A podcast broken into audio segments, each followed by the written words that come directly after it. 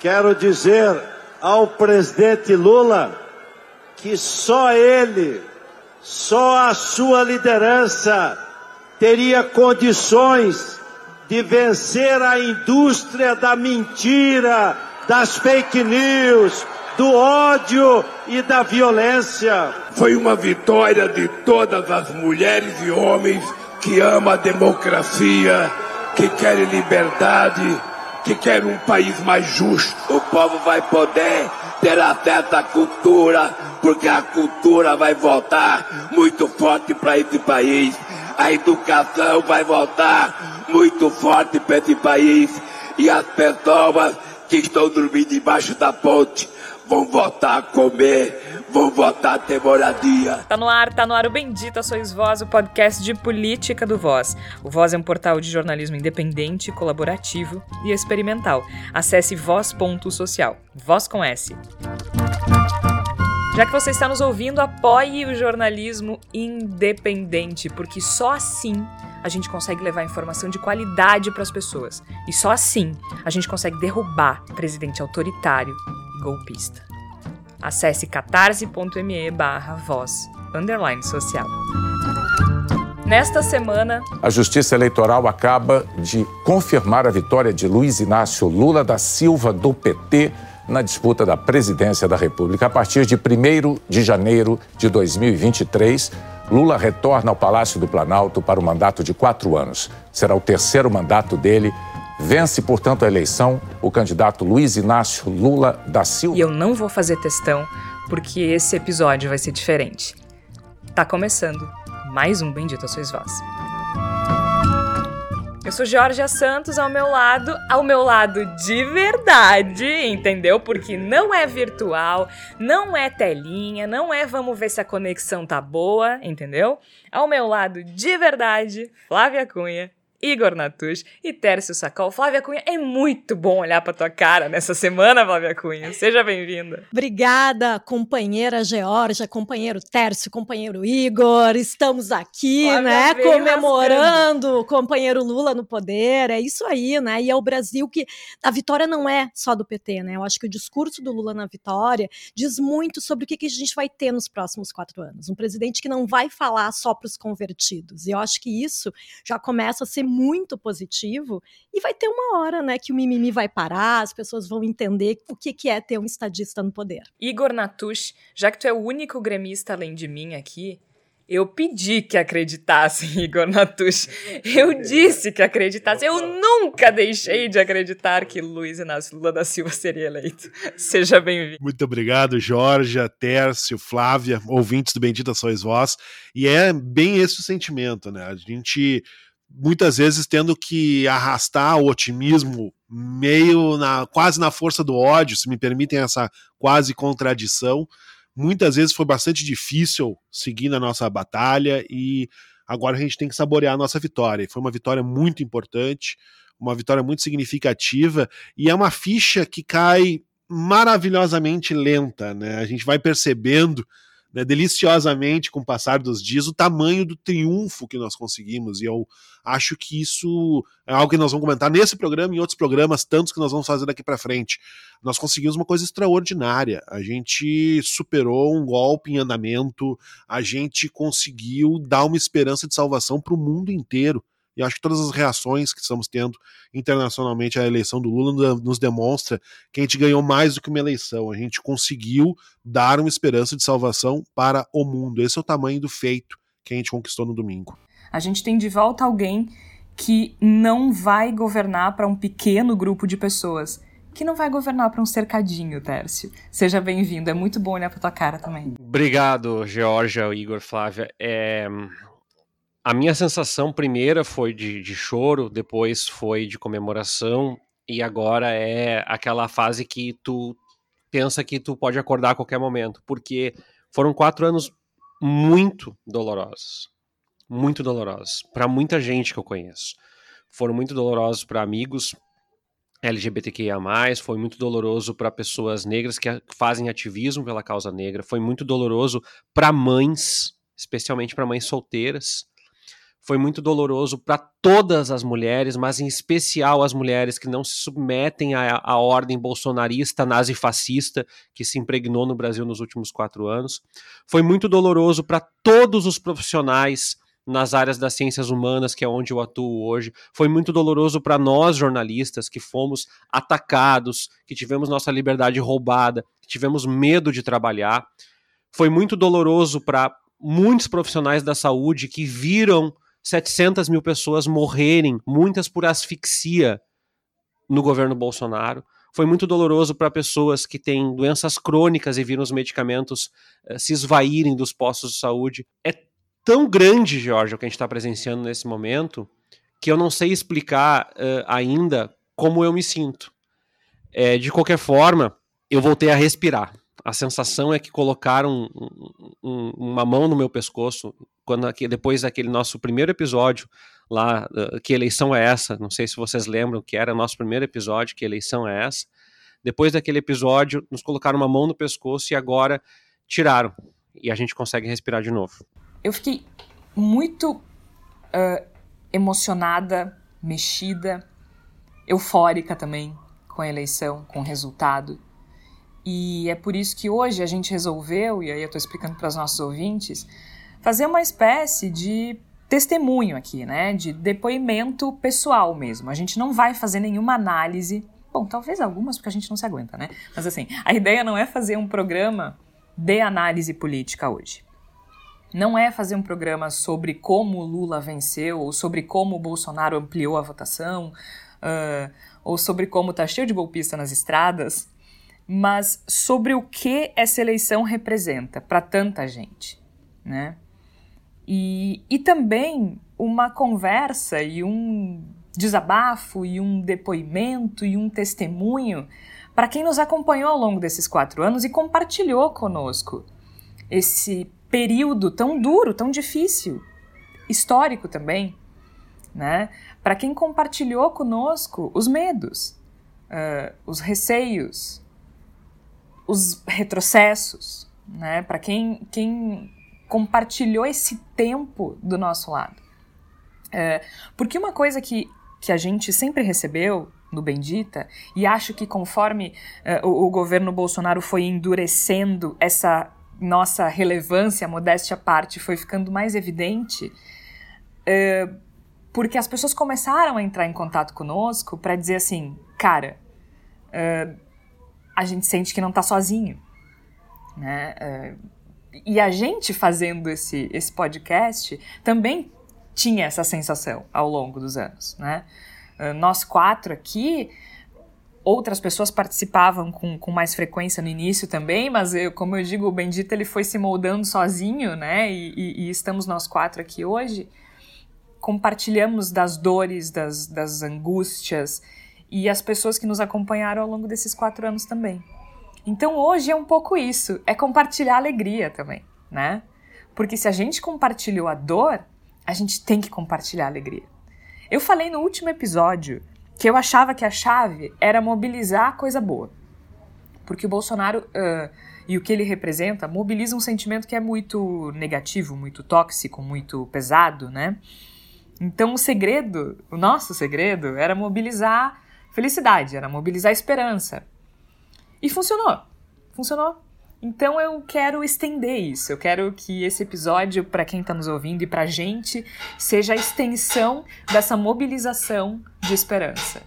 Enquanto isso, a gente relembra dos momentos em que fazíamos os episódios de casa com obras, não é mesmo? Então, então assim, é, é quase como um, uma retrospectiva ao vivo do Bendita Sois Vós, é, né? É um episódio efetivamente bem caseiro. Mas é isso.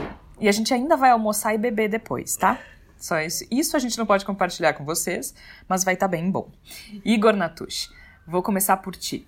Uh, vocês não estão nos vendo, né? Mas a gente está sentadinho um do lado do outro. Então vou começar pelo Igor, depois tem a Flávia, depois tem o Tércio. E depois eu vou falar um pouco do, do que isso significou para mim. Diz pra gente como é que foi, como é que foi o teu domingo, melhor. A gente gravou no início da semana passada, né? Como é que foi a tua semana? Como é que tu enxergou tudo isso? E como é que foi? Onde é que tu tava quando tu ouviu o resultado e o que que tu sentiu na hora? Como é que foi para ti perceber esse momento? Eu só vou antes fazer uma brevíssima quebra de protocolo e discordar de ti em uma coisa não é um grande número de pessoas que estão nas estradas brasileiras, é uma quantidade minúscula de jumentos golpistas que estão fazendo uma rafuagem nas estradas Aliás, brasileiras. Aliás, tu tá de costas para a TV, mas eu tô de frente. Agora tava mostrando as imagens na Globo News dos caminhões se movimentando e as pessoas passando. Como diz Chico Buarque, vai passar. E eles, eles experimentando a intervenção militar que eles queriam. Tu viu? Né? Olha aí, ó. aí. Essa, essa é a beleza da intervenção. A prática. Mas a galera podia, alguém falou assim, por que, que não disseram que era professora ou estudante? Rapidinho. Enfim, só para deixar bem claro que nós estamos tratando de um bando de jumentos golpistas, uma rafuagem, um bando de chinelões, chora, choraminguentos, cheios de churumela, que estão fazendo uma, uma pataquada que é apenas uma espuma, né? Não significa absolutamente nada dentro da realidade da eleição, do que aconteceu. Lula está eleito, não vai ter golpe, não há possibilidade disso. Chorem à vontade, mas isso tá, tá, tá pacificado. Só para deixar bem no lugar deles o que eles são, né? O, o, o nível de esgoto dessa meia dúzia de imbecis que estão bloqueando as estradas. Voltando então à, à tua proposta, Jorge, foi uma semana ao mesmo tempo difícil e gloriosa. Todo mundo tem certeza, quem está nos ouvindo, o pessoal que está aqui do meu lado, todas essas pessoas elas tiveram momentos de ansiedade, momentos de dúvida, porque nós, nós somos, é, todos nós, uh, atingidos frequentemente por uma torrente de informação e, e, foi uma eleição muito sufocante, foi uma eleição que tomava conta do, do nosso pensamento o tempo todo, né? Então tive, como todos tiveram, tenho certeza, momentos de dúvida, de pensar, meu Deus, não é possível que não vai dar, sabe? Ah, várias vezes ah, isso acontece. Agora eu me sinto mais à vontade para falar sobre isso, porque também eu acho que tem a parte de uma, de uma, de uma responsabilidade, por assim dizer, de, de assumir uma persona pública. Eu acho que eu me esforcei muito para que a minha persona, persona pública ela fosse uma figura de otimismo. Né, uma figura de, de provocar uma, um pensamento positivo e uma mobilização positiva, porque eu acho que de negativismo o mundo está super lotado, e não faria sentido nenhum eu ser um colaborador no sentido da gente ter mais negativismo, ter mais pessimismo, mais falta de confiança. Mas sou humano, como todo mundo, e certamente tive momentos em que o coração pesou e deu aquela sensação de que não, não vai dar, não, meu Deus, não é possível que não vai dar, etc. O domingo eu, eu, eu trabalhei no horário da, da apuração, né? Eu estava na redação do Jornal do Comércio aqui de Porto Alegre, que é o local onde eu trabalho, um dos locais onde eu trabalho, e eu estava lá de plantão durante a, a apuração. E eu acho interessante pensar nisso porque logo que começou a apuração eu fui tomado de uma calma muito grande. Né? O primeir, a primeiríssima, a primeiríssima apuração, né, a primeira parcial da apuração, mostrava o Lula na frente. Depois inverteu, como naturalmente haveria de inverter. Então, aquele processo que eu tenho certeza que para muitas pessoas foi angustiante, né, da, da lenta aproximação do Lula para passar o Bolsonaro e garantir isso, concretizar sua vitória, para mim, curiosamente, foi muito, muito pacífico. Eu saboreei aquele momento Cada atualização eu me sentia mais em paz, com uma certeza que me surgiu: vai lá, nós vamos ganhar, nós vamos conseguir. E foi um domingo terrível, né? Porque teve toda a mobilização da, da Polícia Rodoviária Federal, que também vale dizer, foi uma mobilização golpista. Foi uma tentativa uh, nem tão velada assim de, de manipular a eleição, como acontece nos piores regimes autoritários, uma coisa vergonhosa e que vai exigir ação do governo no futuro, porque vai ter que se fazer uma limpa, não se pode aceitar que as pessoas façam esse tipo de coisa. E, então houve uma, um somatório de angústia que naquele momento da apuração ele se transformou numa, numa, numa certeza calma. E desde então eu estou vivenciando essa certeza calma. Esses dias, esses momentos, as horas após a confirmação da eleição do Lula como presidente, estão sendo gloriosos. Eu estou muito contente, eu ainda estou muito feliz, estou muito eufórico com, com o resultado da eleição, porque foi como eu disse na minha abertura, eu acho que a gente conseguiu uma coisa muito extraordinária.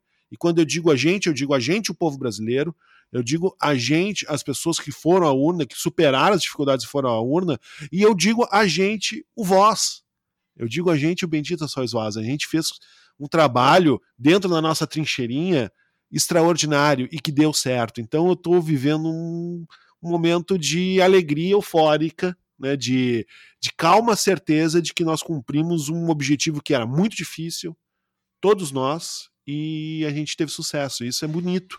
Isso é uma coisa que me comove, que me dá certeza de que sim, a partir de uma leitura realista da realidade, mas a partir de uma ação positiva em cima dessa realidade, é possível modificar mesmo o inferno que o bolsonarismo queria impor sobre nós.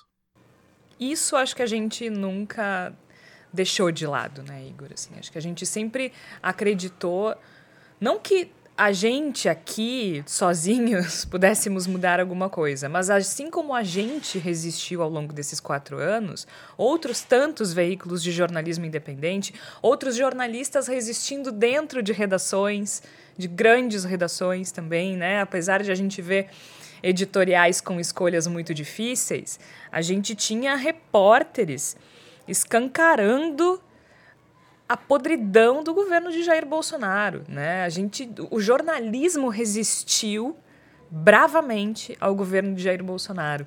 Mas eu compartilho é, muito desse teu sentimento, Igor. Assim, eu também, no dia da eleição. É, no dia, não, eu passei o dia pilhadíssima, assim. É, e meu marido resolveu comprar uma calça no bolsonaristão. E aí tava só eu de vermelho. Gente, foi muito engraçado. O Kleber disse assim: Cara, olha só. Eu já vou dar meu depoimento bonito, mas só, só pra fazer um parênteses aqui pra gente rir um pouco também, né?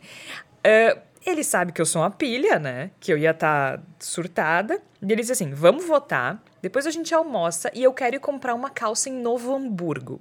Para quem não é do Rio Grande do Sul, Novo Hamburgo eu não olhei, tá? Mas deve ter sido. É uma cidade super grande da região metropolitana de Porto Alegre, não é uma cidadezinha de 5 mil habitantes em que o Bolsonaro teve 70%. É uma cidade grande que o Bolsonaro teve a maioria dos votos. E como a gente foi comprar uma calça num outlet que tem lá, não era eleitor do Lula, né? Gente, a gente chega o carro que não tinha bandeirinha do Brasil tinha adesivo do Bolsonaro e do Onix. Sério, eu acho que eu não, eu não vi de boa, assim, muito facilmente 90% dos carros. Aí quando eu olhei, esse, esse, esse outlet, gente, é um centro comercial a céu aberto, assim, né? Então tu enxerga, às vezes, cara, era um mar de, de camisa da seleção. e eu com um macacão vermelho. Eu até tirei o adesivo, porque não precisava do adesivo. Aí eu colei o adesivo na aba da minha bolsa. Cada vez que eu abria a bolsa, aparecia o Lula. Mas assim, eu, eu fui fulminada com os, com os olhares. De, me dava vontade de rir, eu não sabia o que fazer, né? 68 ele fez lá. 68, e, e, e assim, é uma cidade grande, né? É uma cidade bem grande, que já foi governada pelo PT, inclusive, mais de uma vez. Mas enfim, né? Agora, na hora da apuração, eu também fiquei calma, também fiquei calma. E e quando virou, rolou até um, Mocidade Independente de Padre Miguel. Ah, vira, virou, vira, virou. A mocidade chegou. Flávia Cunha, a gente se viu no dia da eleição, né? A gente se viu quando já estava tudo resolvido. Então a gente pôde celebrar um pouco junto, encher a cara um pouco junto. Mas eu... já, já, já existia a sensação de alívio já, naquele momento. A gente já estava né? numa outra vibe. Mas o teu dia eu sei que foi bem diferente, né? Como é, é que foi a tua semana e depois o teu é, domingo? Eu, eu vou, vou falar um pouquinho aqui, vou voltar um pouquinho no tempo, né? Uma semana antes da eleição. Porque eu, eu sou produtora né, cultural, como, como algumas, alguns ouvintes já devem saber, eu volto e meia comento aqui sobre cultura. E no, no final de semana anterior das eleições, eh, eu fui com, com um grupo que eu faço produção, que é um grupo feminino. Foram mais ou menos umas 50 mulheres, o nome do grupo é, é, um grupo de percussão aqui de Porto Alegre chamado As Batucas, e nós fomos para a Redenção, que é um reduto, né? Já, já é um reduto de esquerda há muito tempo durante eleições.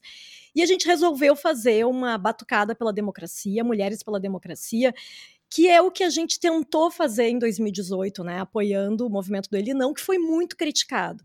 E eu confesso para vocês, agora dá para confessar, que eu pensei assim, só o que falta, né, flopar de novo. A gente vai lá para redenção, faz pela, faz pela democracia, fala mal do Bolsonaro e de repente dá tudo errado.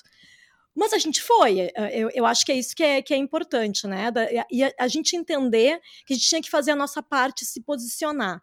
Porque eu acho que quem trabalha com cultura independente, assim como nós, jornalistas independentes, a gente, mais do que ninguém, precisa se posicionar. Não existe, né? A autocensura nesse momento, ficar em cima do muro, tentar dizer, ah, vamos ficar isento, ah, porque uh, cultura não tem a ver com política a gente sabe aqui no Voz muito bem, né, o quanto tudo é político, né?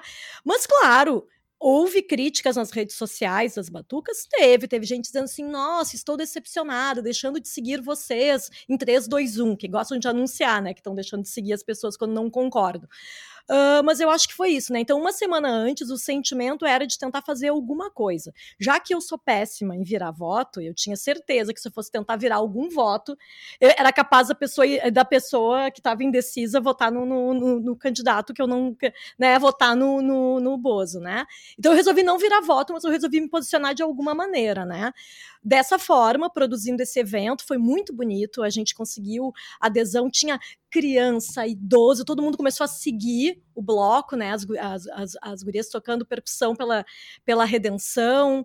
Né? Então foi bem bonito. Então, uma semana antes eu estava já tentando me contaminar com essa esperança, né?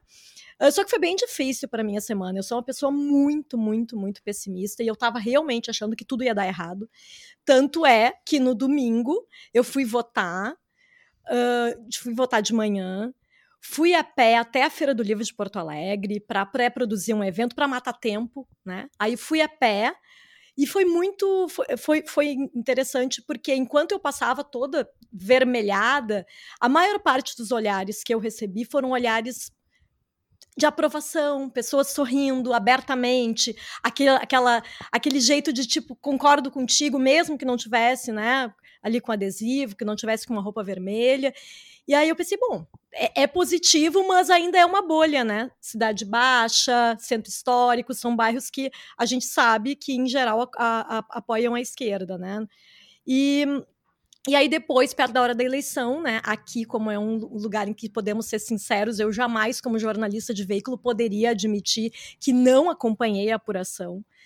Não, não acompanhei nada Uh, depois, uh, depois olhando como teve alguns momentos ali que, que o Bolsonaro ficou uh, muito pouco, né? Mas ficou ainda em primeiro lugar. E depois eu olhei e disse, ai, ainda bem que eu não, que eu não acompanhei. Porque eu me isolei mesmo, eu tirei até a notificação do WhatsApp. Não, não olhei nada. Avião, tudo. Tudo. Fiquei ali isolada, fazendo outras coisas fora da internet. E, e aí, depois, só que eu comecei a ouvir a comemoração na Cidade Baixa pela janela uh, do meu apartamento, que é um apartamento de fundos, que em geral não ouço barulho nenhum, só que as pessoas começaram. A, a, a, a festa era tão grande que aí eu comecei a ouvir pela janela, e daí eu entendi, tá, ganhamos. E aí fui para o WhatsApp para confirmar a informação. Né? E, e, eu acho que foi o que eu fiz para tentar preservar a minha saúde mental, porque eu sofri muito no primeiro turno. Nós, nós estávamos juntas na, na, apuração do primeiro turno, né, Georgia? Foi muito sofrido para mim. Então, resolvi fazer isso, mas eu acho que é isso, né? Agora é o momento da gente comemorar, da gente perceber que o quanto foi difícil esse período para gente, né? E, e eu, eu, eu realmente fico muito ainda.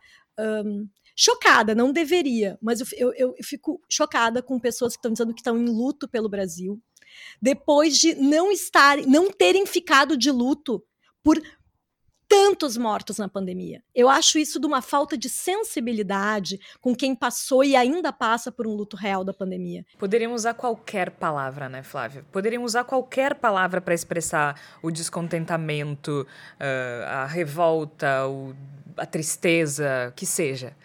Luto não. Luto é um deboche. Eu, eu acho uma falta de respeito imensa e uma falta de empatia, mas a gente também não pode se espantar, né? A gente sabe que, que é disso que essas pessoas ainda vivem, né? Desse universo paralelo em que empatia não é uma palavra.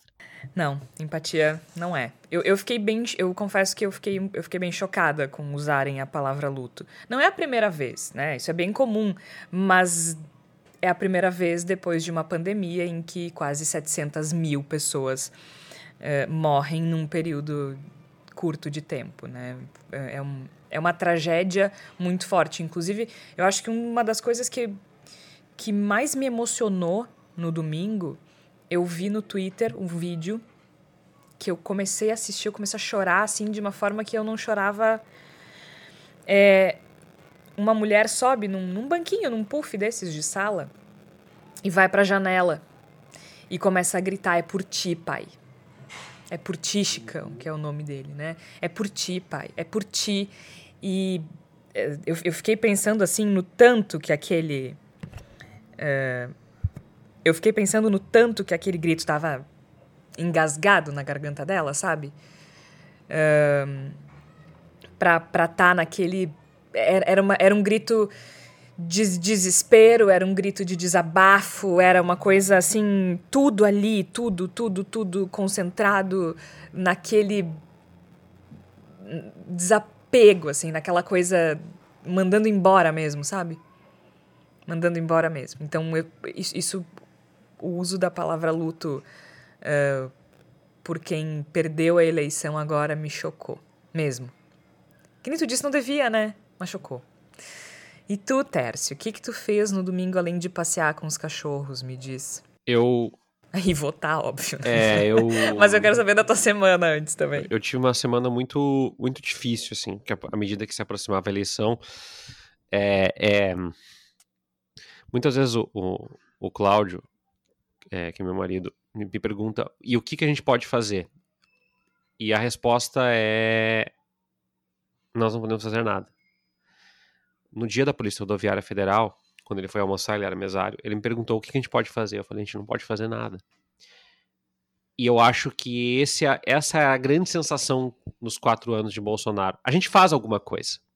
A gente faz campanhas para doar alimentos, a gente se resigna em casa para evitar passar a Covid, a gente uh, estimula a leitura crítica dos alunos, a gente faz conteúdo, é, a gente não tem a dimensão, Jorge, eu reforço o que o Igor falou, das coisas que a gente faz, mas eu olho para trás faz um mês que eu sentei do lado de uma juíza do trabalho do estado do Nordeste e eu falei do Voz.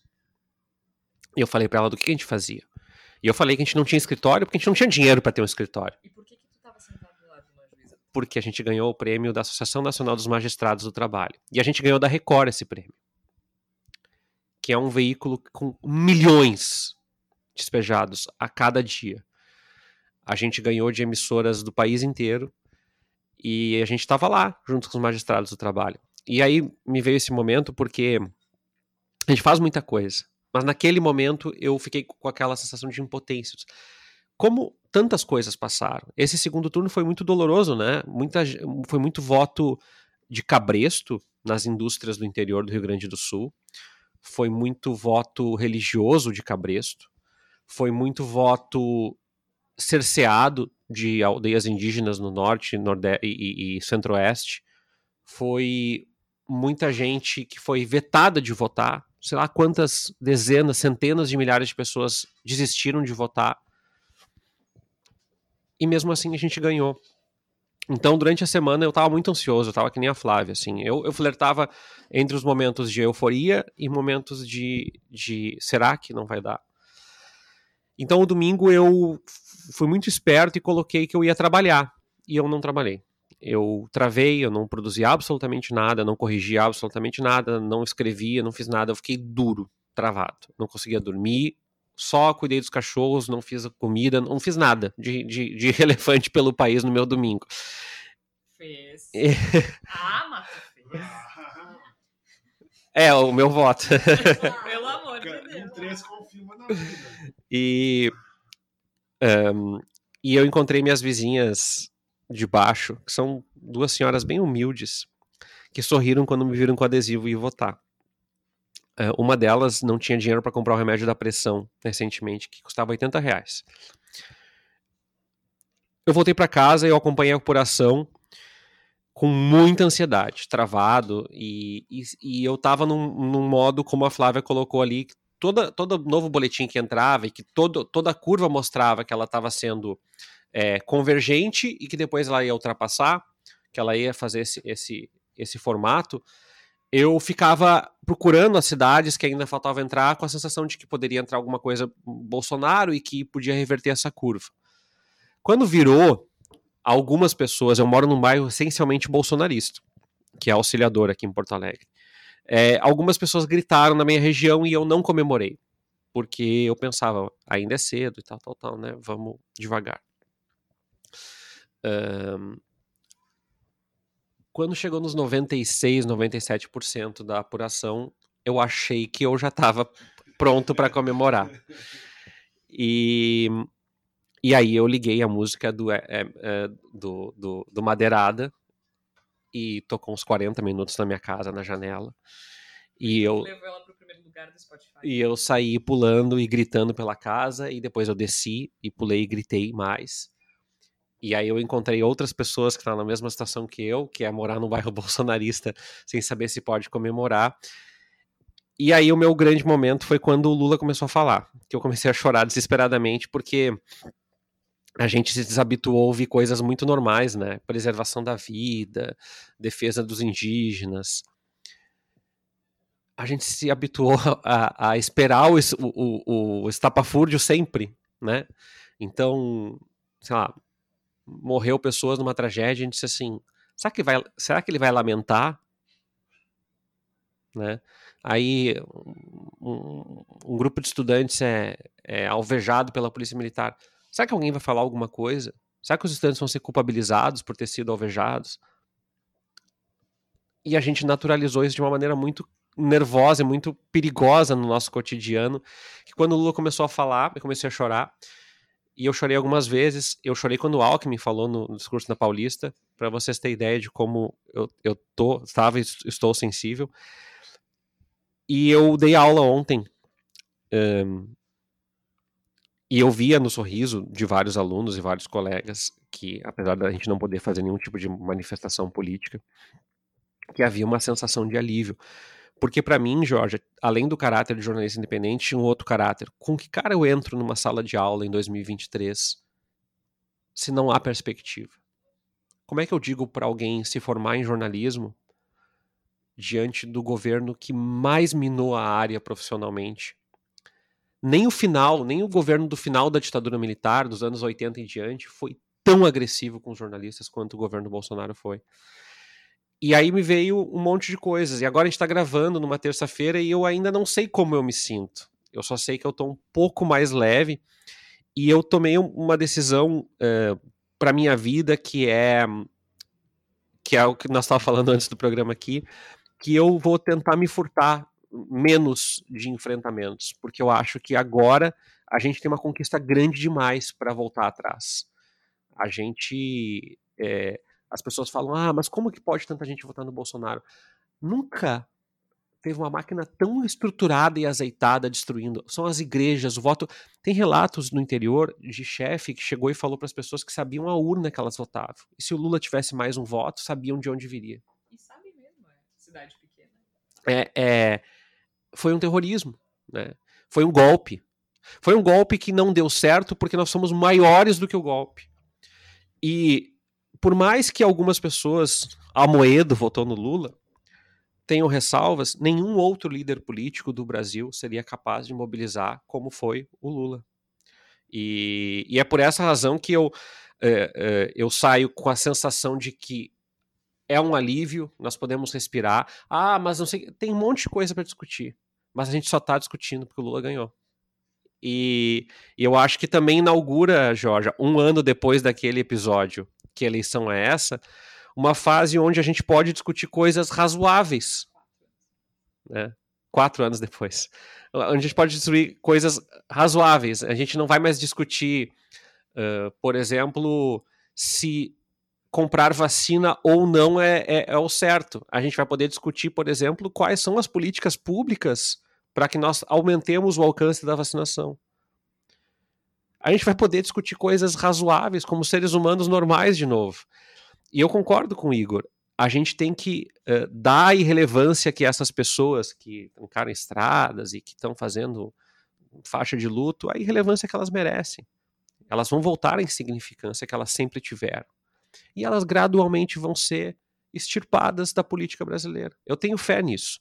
Nós, nós temos que acreditar que a civilidade. Ah, mas o bolsonarismo é, é um movimento forte mas é tão fraco, é forte, mas é tão fraco que o líder máximo dessa covardia generalizada não foi capaz de se pronunciar. É, agora, é interessante, eu disse que não ia fazer análise, é só rapidinho. É, porque é, a cartilha do Trump né? Ela é muito evidente, eles não são nem originais, né?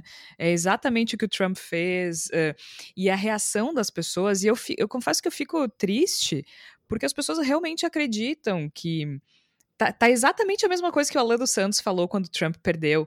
Recebi uma informação agora. Uh, ainda preciso confirmar, mas é muito boa. O Trump tá deixando isso correr porque ele precisa, ele precisa que o, que o Biden ganhe para provar a fraude. Tá, amigo, senta lá. Aliás, ontem estava circulando, ontem a gente está gravando na terça, na segunda estava circulando um vídeo em que os apoiadores do Bolsonaro que estavam na rua, eu não sei em que estado era, mas comemoraram a confirmação da fraude. É o mesmo. Lembra do estado de sítio? Mesma coisa. Isso aconteceu. Nós temos um novo estado de sítio. O vídeo é lindo. Eu recomendo também que vocês procurem o vídeo do Eduardo Bolsonaro numa live com o Nicolas e mais um cara irrelevante aí, é... descobrindo que virou. É muito legal. Uma mãe falei tendo uma síncope. Aquilo é maravilhoso, assim. É, eu, eu tô antecipando a palavra da salvação, porque isso realmente é a palavra da salvação. Mamãe falei surtadíssimo, assim, tendo um troço. Uh, uma moça chorando era na Jovem Pan? Não, não me lembro agora. Uh, tem que ver também. Bem, bem. A, a, Jovem Pan fazendo uma limpa, não é mesmo? Não sei porquê, mas. É, acho que tá, pelas minhas contas, só tá faltando a Ana Paula hoje. Ah, não, Constantino ainda não foi também, né?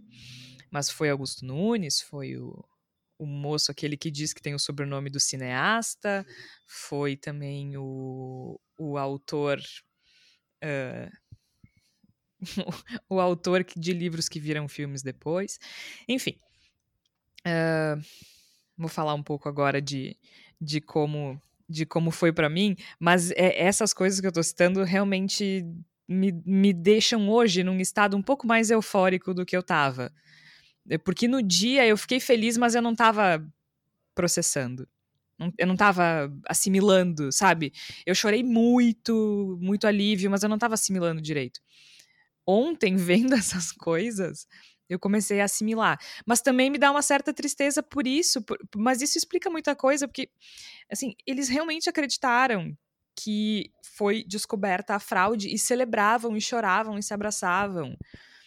Eles acreditam em qualquer coisa, gente. E é, é isso. É, é, isso explica o bolsonarismo. Isso explica ele ter tanto voto, né?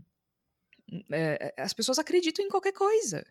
Desde que tu não seja jornalista, desde que não seja um jornalista dizendo, eles acreditam. É, então, assim, eu ri, confesso, né? Mas, mas, mas é triste também. Eu tô me sentindo Eduardo Leite agora, porque ontem ele deu uma entrevista maravilhosa pra Globo News e o Otávio Guedes dizia pra ele assim: tá, vem cá, terminando a entrevista já. Como é que o senhor fez para segurar o riso no debate? E aí o Eduardo Leite meio que riu, mas disse, não, é muito triste para nossa democracia, porque apesar de eu ter tido um ganho político, foi, né, eu gostaria de estar debatendo propostas com um candidato. E aí o Otávio Guedes, riu ou não riu? tipo, tá, mas quando tu chegou em casa, tu riu ou não riu? E aí ele deu um sorriso, assim, como disse, cara, o que eu posso falar, né? Bom, depois a gente fala mais do Eduardo Leite. Um, a minha semana foi um pouco atípica, porque eu Uh, é claro que eu tive momentos de medo, né? Eu sou, sou, gente, sou um ser humano. Mas, via de regra, eu não deixei de acreditar, assim, né? Como uma boa gremista que ouviu muito a narração do Armindo Antônio Ranzolin da, da, conquista, da primeira conquista do Grêmio da, da Libertadores em Porto Alegre, eu. É da Libertadores, né? Ou do brasileiro? É, da Libertadores, né? Gente, é, me deu um eu, é que eu olhei pra TV, vi um PRF e me distraí. Como uma boa gremista que cresceu ouvindo a narração do Ranzolin, eu pedi que acreditasse, eu nunca deixei de acreditar. Eu nunca deixei de acreditar. Mas eu também eu não sou ingênua, né? Eu, eu estudei muito história e ciência política para saber que a gente não brinca com golpista, né? Que a gente não, não, não brinca com esse tipo de coisa. Então, eu, eu fiquei apreensiva na semana porque saíram as pesquisas em que o Lula estava liderando, Mas eu tinha muito claro que eles não iam aceitar. Né? Então, assim, sai uma pesquisa, ele está na frente, sai outra pesquisa, ele está na frente, eles dobram a investida, né? Eles vão para cima, eles, eles não eles não iam aceitar passivamente essa derrota, como a gente está vendo que não estão aceitando. Quer dizer, o Bolsonaro bem passivamente, né? Porque nem para falar nada, nem para agradecer os votos. Então aquilo me deixou um pouco tensa. Tanto que no, no domingo, no sábado, né, que sai a pesquisa MDA, uh, CNT MDA, né, que realmente é quase que se confirma, né? É praticamente a mesma o mesmo percentual que foi a votação, né? Acho que não chegava a 51%, se eu não me engano. É, é, foi 51 49, né? Eu a galera, não, mas não pode. Eu até comentei com vocês, né? Eu disse assim, mas aqui o que eu acho estranho são esses três pontos de disparada. O resultado eu não acho estranho né? O, o 51, 49 eu não achava estranho, porque eles não iam aceitar passivamente. Então aquilo me deixou tensa, mas eu nunca deixei de acreditar, juro para vocês. Mas eu também, Igor, assim como tu disseste no início, eu também tinha uma espécie de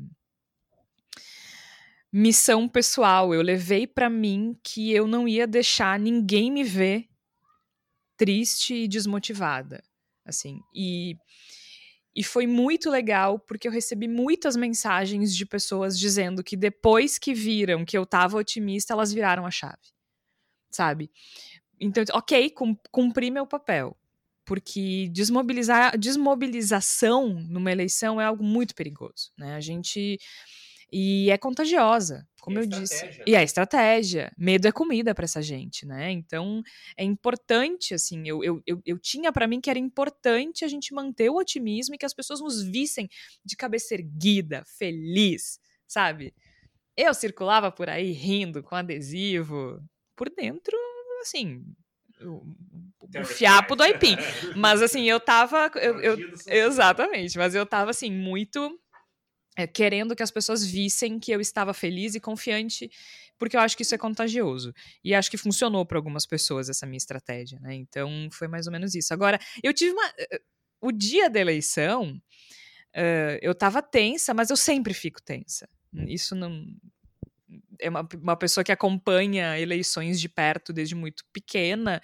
Então, dia de eleição, para mim, é sempre um agito. É sempre uma coisa tensa, eu fico acompanhando. Mas eu resolvi fazer algumas coisas diferentes dessa vez. Uh, já na sexta-feira, eu não assisti ao debate.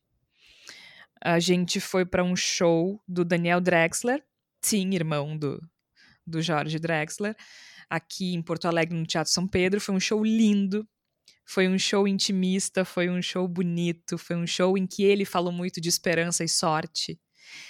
E e eu tava meio assim, porque o Kleber falou, vamos, eu peguei os ingressos, eu falei, cara, eu até falei pro Tércio, né? Eu disse, eu quero ver na hora do debate. E eu disse assim: eu queria ver se eu chegasse aqui em casa com dois ingressos no dia da semifinal da Copa do Mundo, se ele ia ir comigo no show do Teatro São Pedro.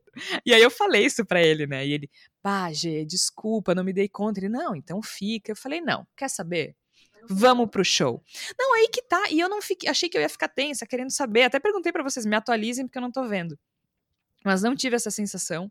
E tá lá com uma pessoa falando de esperança foi bonito, assim. Ele cantou uma música que ainda não foi lançada, que se chama Santa Rosa, que é sobre uma tempestade que acontece no Uruguai e pega também a Argentina e o Rio Grande do Sul.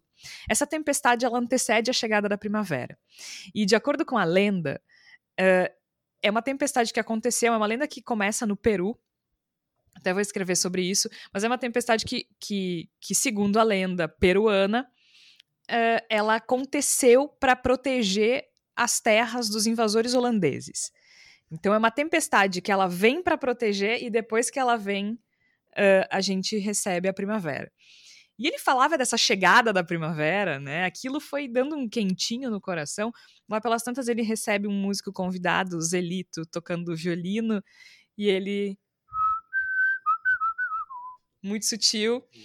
E aí quando acaba o show, aí a galera começa a cantar e, e aquilo abraça a gente, né? Todo mundo com adesivo, todo mundo feliz.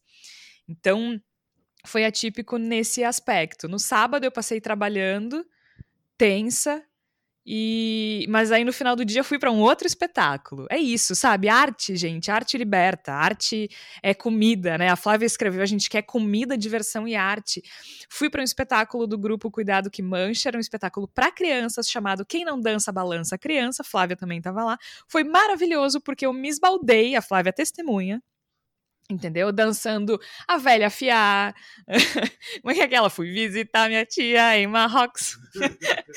Enlouquecida. E piá, ia, ia, e pior. E ondulado. glup, glup. Ai, que dor.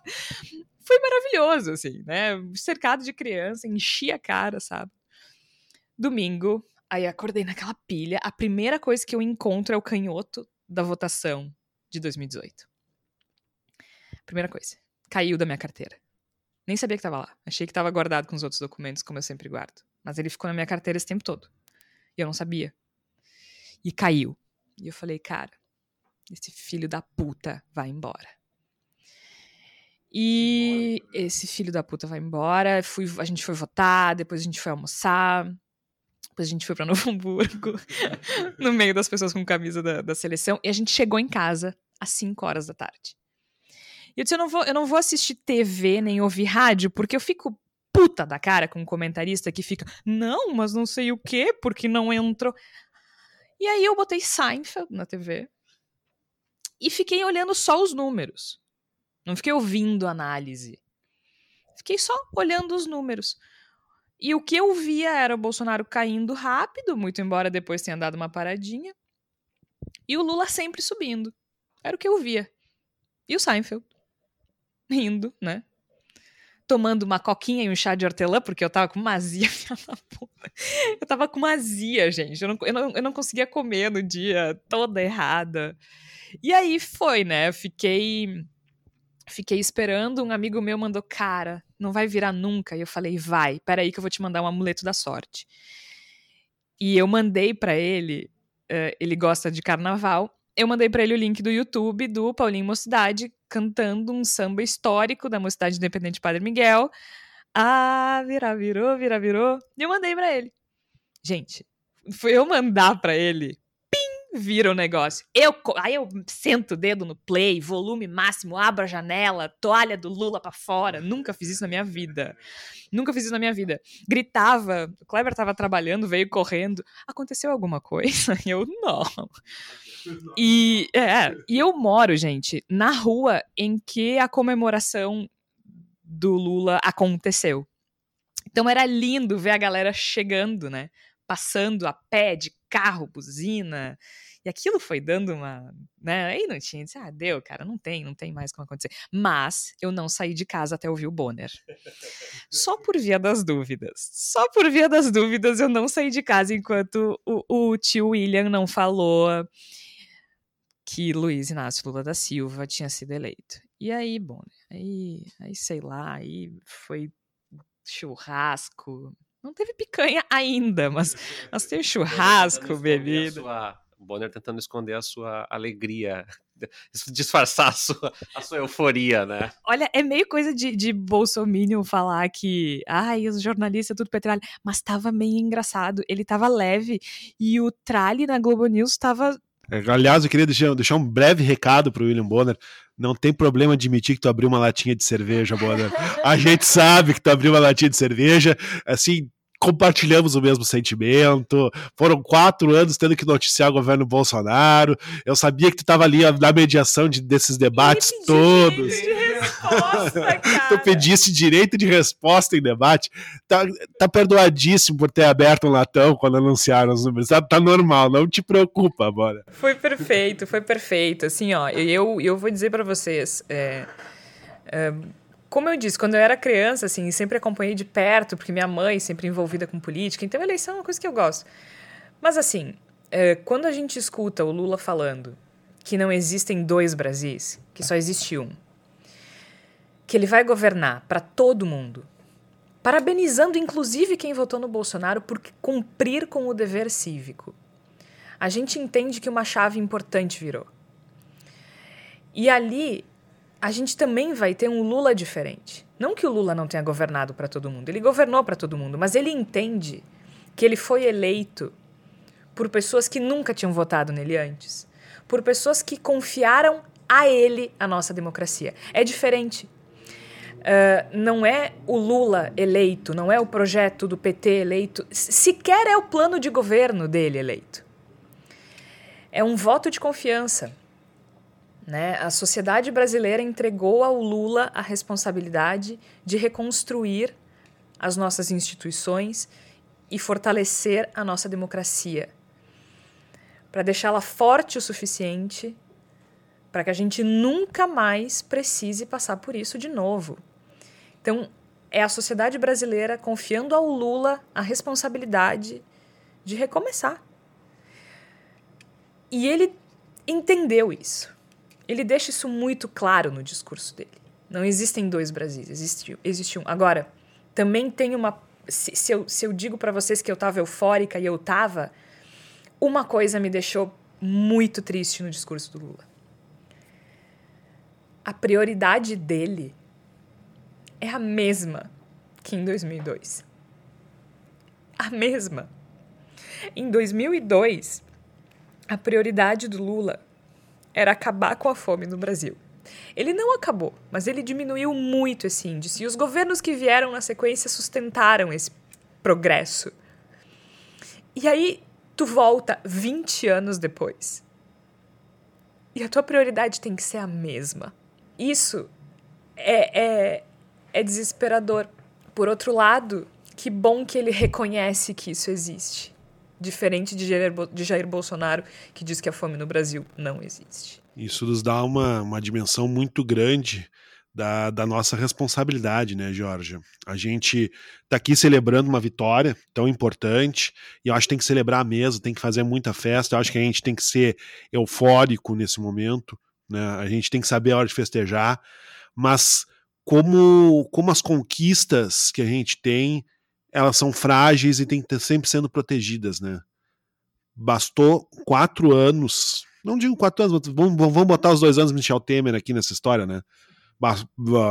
Bastaram seis anos de péssima condução do país, seis anos, pouco mais de meia década, para que a gente revertesse a um estágio no qual a gente estava 20, 30 anos antes como é, é difícil preservar o que a gente conquista, como isso exige uma luta permanente, incansável, né? O... A gente fez um episódio dizendo que nenhum direito está dado. Nenhum, nunca está dado. Mas isso é importante para nossa geração, eu acho. Tá? Eu acho que Porque sim. eu, eu, eu, sim. eu confesso para vocês, eu sempre acompanhei política, estudo política e tudo mais, mas eu não achei que um dia eu ia estar tá falando em golpe, em... eu não achei. Nunca achei, sinceramente. Não que eu não tenha lutado para que esses direitos continuassem, mas eu nunca imaginei que a nossa geração ia passar por isso. E eu acho que isso é comum porque a gente, a gente nasceu e cresceu numa democracia, né? Quem nasceu antes da, da, da, da do final da ditadura era criança, né? A gente não conhece outra coisa a não ser democracia. É, gente, eu sempre lembro do, da, da frase do Norberto Bobbio, que dizia que os direitos humanos agora estavam garantidos, eles eram então, a construção dos últimos 20, 25 anos tinham feito com que os direitos humanos se tornassem uma prerrogativa civilizatória. A gente, nesse momento, a gente sabe melhor do que soube Roberto Bob naquela época, de que não é assim. De que nada está garantido e de que a luta realmente é o tecido da vida.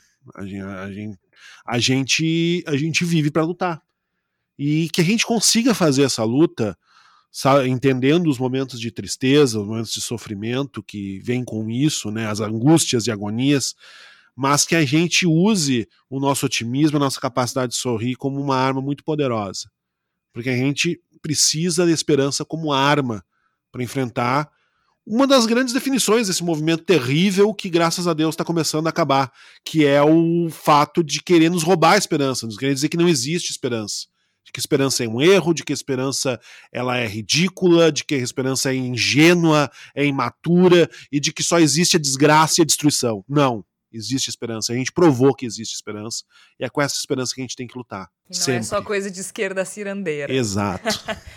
Quer ficar feliz, Igor? Olha pra trás lá na TV. Uh, que linda cena! Pra quem. A Intervenção gente... militar. Intervenção militar. Tá ali a polícia desbloqueando trechos de rodovia. Aliás, eu tava vendo aqui que os governadores dos cinco maiores Ai, estados do Brasil. Boa. A cena é maravilhosa. Eu vou descrever para o ouvinte, porque nesse momento tem uns quatro, cinco é, é, é, senhores assim de meia idade, de 50, 60 anos, com camisas do Brasil, é, um, levemente acima do peso, correndo pela estrada no meio de um de uma fumaça, assim, né, de gás de pimenta, e aí do lado de cá, onde a câmera tá atrás, tem ali uns grupos de uns 20 policiais militares, e aí eles estão, é, eles estão correndo ali, desesperados, com os caminhões atra atravancados no meio da estrada e eles estavam pedindo intervenção militar e eles conseguiram, gente. Vocês, o governo Lula já deu para vocês o que vocês estão pedindo e ele nem assumiu ainda. E é militar mesmo, porque o que, que acontece? Como a PRF prevaricou, e eu espero que muitos desses policiais rodoviários federais sejam uh, julgados e presos. e presos e exonerados. É, o Supremo Tribunal Federal e o Tribunal Superior Eleitoral autorizou que as polícias militares dos estados assumam uh, o controle da situação e, inclusive, o Moraes reforçou que a PM pode multar e prender os responsáveis, mesmo que não, mesmo que seja numa, numa rodovia federal. Então, a PM está autorizada. E governadores de cinco estados já uh, ordenaram que a Polícia Militar libere essas rodovias, então São Paulo, Rio de Janeiro, Minas Gerais, Rio Grande do Sul. E deixa eu abrir aqui para ver qual é outro. Claro que vocês vão estar ouvindo isso na quarta-feira de noite, vocês já vão saber, mas eu, eu gosto que vocês uh, uh, saibam o quanto é bonito ver isso acontecer, porque isso é golpismo e isso precisa ser interrompido porque assim, né? O moço lá ainda tá quietinho. Eu não sei se no momento em que vocês ou, estão ouvindo esse podcast o rapaz já se pronunciou. Até agora já, não falou nada. Já é o presidente que mais demorou para reconhecer uma derrota, né? E, Olha, foi o Paraná, o outro estado. Desculpa, é que eu me surpreendi um pouco. Continua. Já, já é o presidente que mais demorou para reconhecer uma derrota, mas é isso, né? A gente não se espanta, né? Este silêncio ensurdecedor até é bom, né? O que, que será que fala? O que, que será que falará? Vai falar bobagem? Então, quem sabe melhor ficar quieto mesmo, né? Mas eu sabe que uma das coisas pessimistas que eu, que eu pensei ao longo da semana e agora dá para compartilhar foi assim, bom, estamos aqui há quatro anos aguentando, né? Uma pessoa que fica defendendo a ditadura, né? Teve mais os dois anos ali do governo Temer, seis anos. Bom, mas teve gente que aguentou 21, né? Eu, eu peguei ali o final, né? Da, da ditadura militar, mas eu era criança, com, né? Como a Gela já comentou aqui, a gente não, não, não pegou ali, não estava lá em 64 para saber como é que foi. E fiquei pensando muito nisso, como é que as pessoas conseguiram, né? Aguentar 21 anos lutando, né? Conseguiram continuar tendo esperança. Eu pensei, bom, se tu tudo der errado, a gente vai ter que continuar lutando. Ainda bem que não foi preciso, né? A gente já conseguiu nesses quatro anos, né? depois de quatro anos que, for, que pareceram décadas, né? A gente cada, cada ano parecia que era mais pesado, né? Ainda mais com a pandemia, ainda mais com tudo que a gente sabe que a gente enfrentou. Uh, mas eu acho que é isso, né, da gente pensar que realmente a gente vai ter um outro momento, né, na, na política brasileira. E para mim um, um, símbolo importante de ser destacado foi a Dilma Rousseff com o mesmo vestido que ela usou quando ela saiu do, do Palácio Alvorada em 2016 não foi não foi ao acaso, né, usar o mesmo vestido, né? Não foi assim, olha, tá repetindo roupa, né? Não, eu acho que é muito simbólico e é isso, né? A gente também, né? A gente tem que agora se vestir de esperança, se vestir de, de bons sentimentos e aguentar, né? Esse outro lado aí revoltado, falando um monte de bobagem, propagando fake news.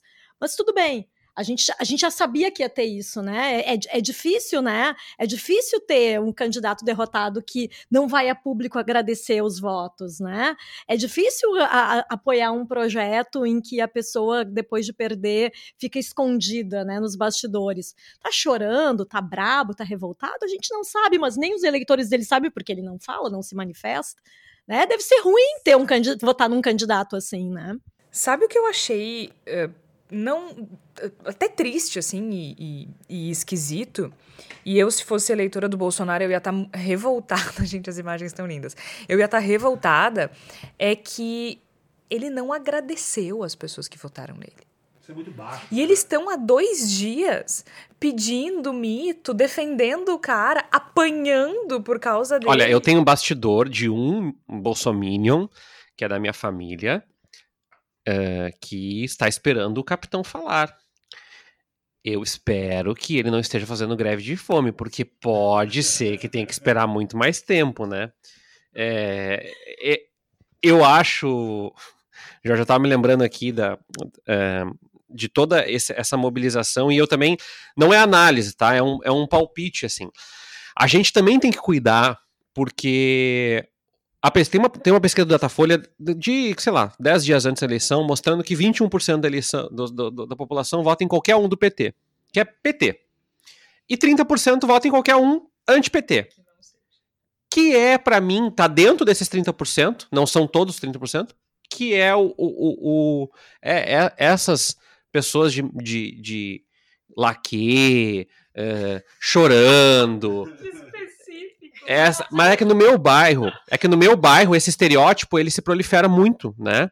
Aquela é, mulher eh, de, de 60 e poucos anos que pinta o cabelo, que vai muito a arrumada. Isso, a Cassandra. Na minha sessão eleitoral tinha muitas Cassandras, assim, com uma camisa verde dizendo Brasil, não sei que esperança, uma bobagem assim. É, e aí, esses grupos, eles são eu não estou dizendo que eles são insignificantes, mas eles não são 49% do eleitorado. E é por isso que eu quero dizer isso, porque eu sei de histórias é, de pessoas que trabalham no interior do estado que foram coagidas e que tiveram medo.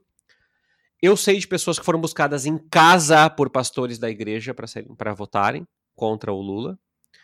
Eu sei, é, por, pelos relatos jornalísticos do final de semana, de aldeias indígenas inteiras que não foram votar em grande ma maioria eleitores do Lula, a quantidade de eleitores nordestinos e mesmo de outros estados. Os bloqueios não foram feitos no, nos bairros nobres da cidade. Os bloqueios foram feitos, por exemplo, em direção a Niterói, onde o Lula ganhou a eleição. Né? Então, assim, só para dar uma margem para as pessoas entenderem que, primeiro, o resultado não reproduz exatamente o que é o Brasil nesse momento. Tenho certeza que o Lula tem uma adesão maior, uma defesa maior. Segundo, que quando o Lula fala sobre pacificar, eu também tenho a sensação que todo mundo que está me ouvindo tem. Eu queria mandar um beijo especial para minha amiga uh, Aline. Aline é uma amiga de infância, a gente se conhece desde os 5 anos de idade. Ela mandou uma mensagem para mim dizendo que ela ouve o Voz há muito tempo, desde que eu indiquei o Voz para ela. A Aline é professora do IFE lá de, de São Borja e, e o Alexandre, que, que é o companheiro dela, uh, também trabalha como professor. em São Borja, o Lula ganhou, só. Então a campanha da Aline deu certo.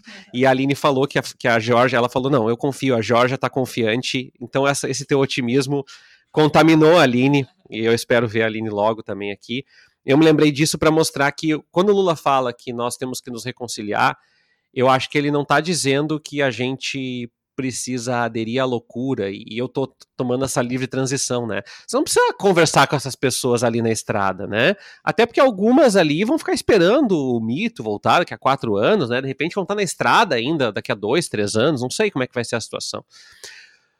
Mas tem um grupo grande de pessoas que foram manipuladas por esse contexto, que foram conduzidas por um, uma realidade de ódio e a gente vai voltar à normalidade. A gente vai voltar à normalidade. A gente vai poder é, discutir, uh, Georgia, o, o.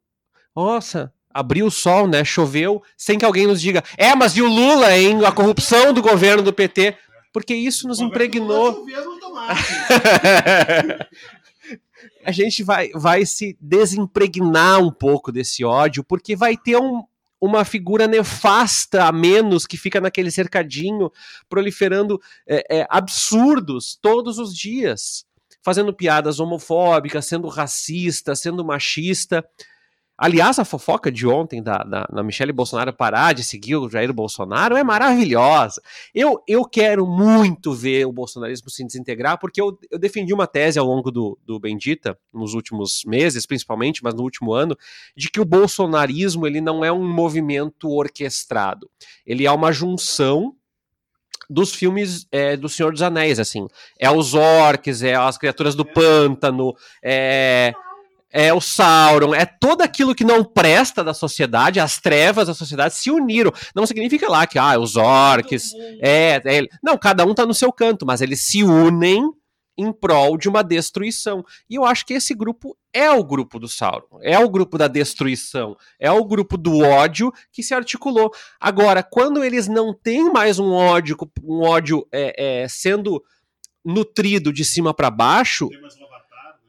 Pois é, fica difícil. Até porque tudo leva a crer, Jorge, que o Bolsonaro aí tem processos que vão correr contra ele, que ele pode não ter como concorrer daqui a quatro anos e que construir um líder não é assim. Até porque o novo líder, o Tarcísio, já falou em articulação com o Lula. Né? O outro líder que eles tinham aqui no Rio Grande do Sul, só para dar uma referência, ele conseguiu crescer 4% dos votos. O Eduardo Leite cresceu 30% dos votos. Só para as pessoas terem uma ideia, é, o Onix não ganhou em cidades extremamente conservadoras. Caxias do Sul, por exemplo, que é uma cidade extremamente conservadora no voto, não deu a vitória ao Onix Lorenzoni. E arrisco dizer que se tivesse mais uma semana de campanha ou mais um debate, turno. ele ia fazer menos votos que no primeiro turno, porque extremamente melhor a do que a sua. Não tava, filho. Pra quem não entendeu a piada, extremamente melhor do que a sua, depois procura nas redes. É. Ah, duvido que alguém não ah, tenha visto. Talvez não, alguém não, tenha não. passado aí, né? Eu me recuso a acreditar que um ouvinte do Bendita Sois Vós não tenha visto então, o, contexto, o debate de Onyx Lorenzoni. É, aqui no Rio Grande do Sul, o Onyx Lorenzoni, ele, ele foi pro segundo turno e participou de muitos debates. Cada debate, entrevista que ele participava, perdia mais votos, assim. E aí, cada cada coisa que ele falava ia diminuindo. E, e aí, tá, nesse debate. Ficar, e ele tá, tá, tá, sem cargo pela primeira vez em 28 anos. Acontece. Né? Hum. Democracia é saber perder. Aprendi isso, eu acho, no meu primeiro semestre de ciência política. Mas ele é veterinário, ele propôs o lockdown dos insetos, né, na, na pandemia, falou que não dava para fazer. Eu acho que ele pode pesquisar um lockdown dos insetos para de repente. Falar em lockdown, finalmente o Bolsonaro aderiu, né? Aderiu. Finalmente ele aderiu, pode continuar lá. Bom, é, esse programa foi diferente, era para ser diferente mesmo. A gente não. A gente até fez um pouquinho de análise, né? Mas não era essa a ideia. A ideia era compartilhar com vocês como é que foi nossa semana. Vocês compartilham conosco também. Então a gente quer compartilhar um pouquinho dessa loucura que atingiu todo mundo, né? Mas passou, a eleição acabou, o resultado já foi proclamado, o Tribunal Superior Eleitoral já declarou que o eleito é Luiz Inácio Lula da Silva. Na prática, Lula já tomou posse. Na, isso a gente pode falar um pouquinho rápido, né, Igor? Assim, é, o Lula já conversou com mais uh, presidentes de outros países em um dia do que o Bolsonaro em quatro anos, praticamente. Né? Recebeu, eu nunca tinha visto, eu nunca tinha visto um candidato eleito receber um presidente no dia seguinte. É impressionante. Isso. É, isso. é impressionante. É uma, essa é uma, uma velha, uma velha máxima da política, né? De que não existe vácuo no poder, né? Uma, uma vez que o lugar está vago, alguém vai ocupar esse lugar. E esse alguém, vamos combinar que se tu deixa na reta pro Lula. Exatamente. Não é né? a Geórgia trouxa, entendeu? Então, tu, de tem, tens uma junção de fatores, né? Tem um vácuo de poder, porque o Bolsonaro sumiu, né? Tá há três dias chorando no banho, desapareceu, né? Uma coisa impressionante. E que, que inclusive tem que ser dito, né? Daqui a pouco dava para dizer até que ele desertou do poder, né? Porque não é prerrogativa presidencial ficar de beicinho e parar de trabalhar porque não tá afim, né? Uma coisa meio bizarra. Mas nunca mas, foi enfim, forte dele. Não, não mas, mas, pelo menos pendurar o casaco no, no na cadeira, é, exato. Aparecer no escritório, tomar um cafezinho, sabe? Que tem, dele o cercadinho. Exato, ele é, é, tem esse lance da, da grosseria imensa que ele comete com os próprios eleitores, de deixá-los à míngua, mas ele desapareceu.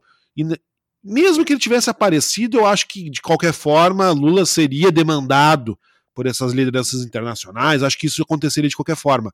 Mas o, o sumiço de Bolsonaro deu uma legitimidade muito maior para o Lula.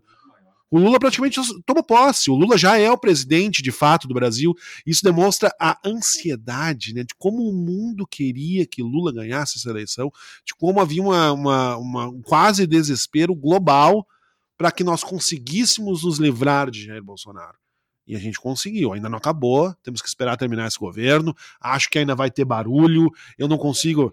Eu não consigo ver Bolsonaro aceitando as coisas sem patifaria. Ele vai fazer patifaria, teremos dificuldades, mas ele já perdeu. Ele já perdeu. Pode chorar à vontade, ele já perdeu. Lula já é o presidente do Brasil, porque afinal de contas, um, cara, 20, menos de 24 horas depois, estava Joe Biden ligando para ele, né? Pelo amor de Deus. Isso é uma coisa de uma força simbólica muito grande. O vídeo do Macron, para mim, é a melhor. Ah, ele tá numa alegria, assim. Você vai, Lula! É tão bonitinho. E estava impaciente, ele disse, né?